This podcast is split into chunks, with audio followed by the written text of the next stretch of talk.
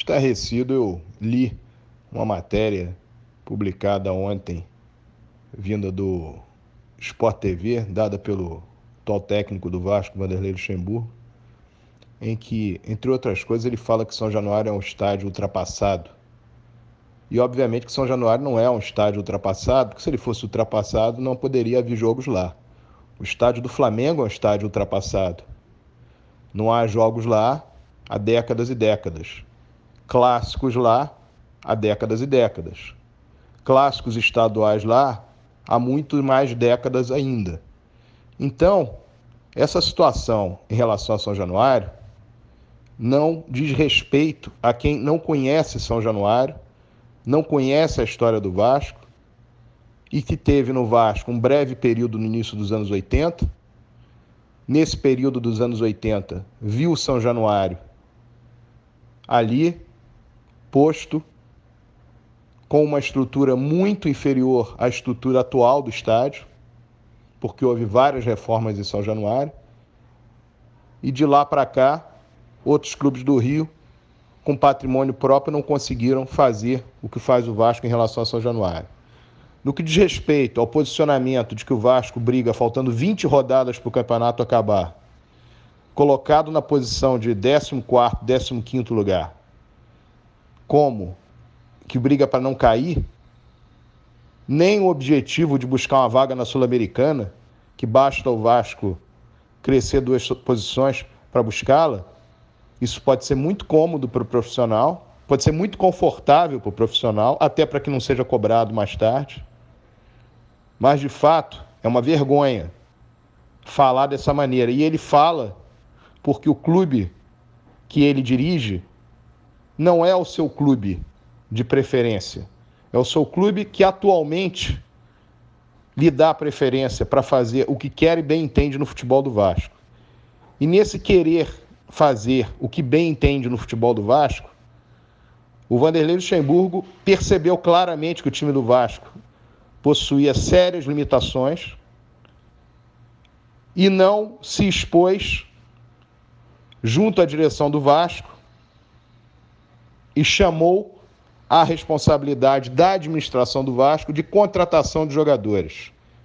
Isso, como ele, Vanderlei Luxemburgo, está no mercado do futebol e sabe, se obtém não necessariamente porque há muito crédito envolvido, mas o crédito do próprio profissional envolvido no projeto pode fazer com que os atletas cheguem ao Vasco. A verdade é que não foi pensado numa maneira de reforçar o time de forma adequada e com as necessidades que o Vasco precisa. E agora depois de tudo ter sido praticamente fechado e as opções de se trazerem jogadores elas se tornam exíguas, há uma colocação do técnico de que o Vasco vai para um turno inteiro, única e exclusivamente brigando para não cair. Isso tudo é feito dentro de uma realidade que vive o clube hoje, na qual não há uma direção no futebol, a chamada direção das pessoas ligadas ao Vasco no futebol, uma vice-presidência de futebol, e sim um treinador tomando conta praticamente do futebol do Vasco. É o chamado profissionalismo que leva ao torcedor do Vasco ouvir que a possibilidade que o Vasco tem para um turno inteiro é não cair, o que evidentemente é péssimo para a imagem do Vasco. Alguns poderiam dizer, pior ainda é cair. Pois é, se pior ainda é cair, e o Vasco está nessa realidade de hoje, brigar para não cair, deveria ser reforçado o elenco para que houvesse uma outra possibilidade. Em todas as oportunidades que você tem e que você vê um time com dificuldades em relação ao elenco, contrata-se. E o que o Vasco faz é não contratar e se pôr através de um profissional do futebol que não é ligado à direção do clube, no sentido de que não é um amador e sim um profissional, ele põe o Vasco neste lugar. a torcida do Vasco, ela precisa ter por parte dos profissionais que estão lá dentro o devido respeito e o respeito não é simplesmente brigar para não cair. O respeito é brigar para que o Vasco tenha uma posição melhor no Campeonato Brasileiro. Que se chegue à torcida do Vasco e diga a ela que o Vasco vai brigar por algo diferente no Campeonato Brasileiro.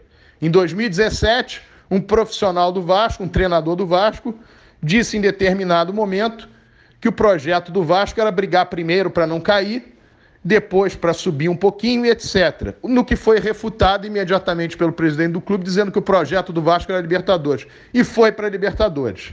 E para aqueles que lembram do ano de 2015, também foi dito que o Vasco brigava por outra coisa e não brigou por outra coisa, que não contra a queda, porque foi surrupiado do Vasco 14 pontos em função de arbitragens o que é um recorde na história dos pontos corridos.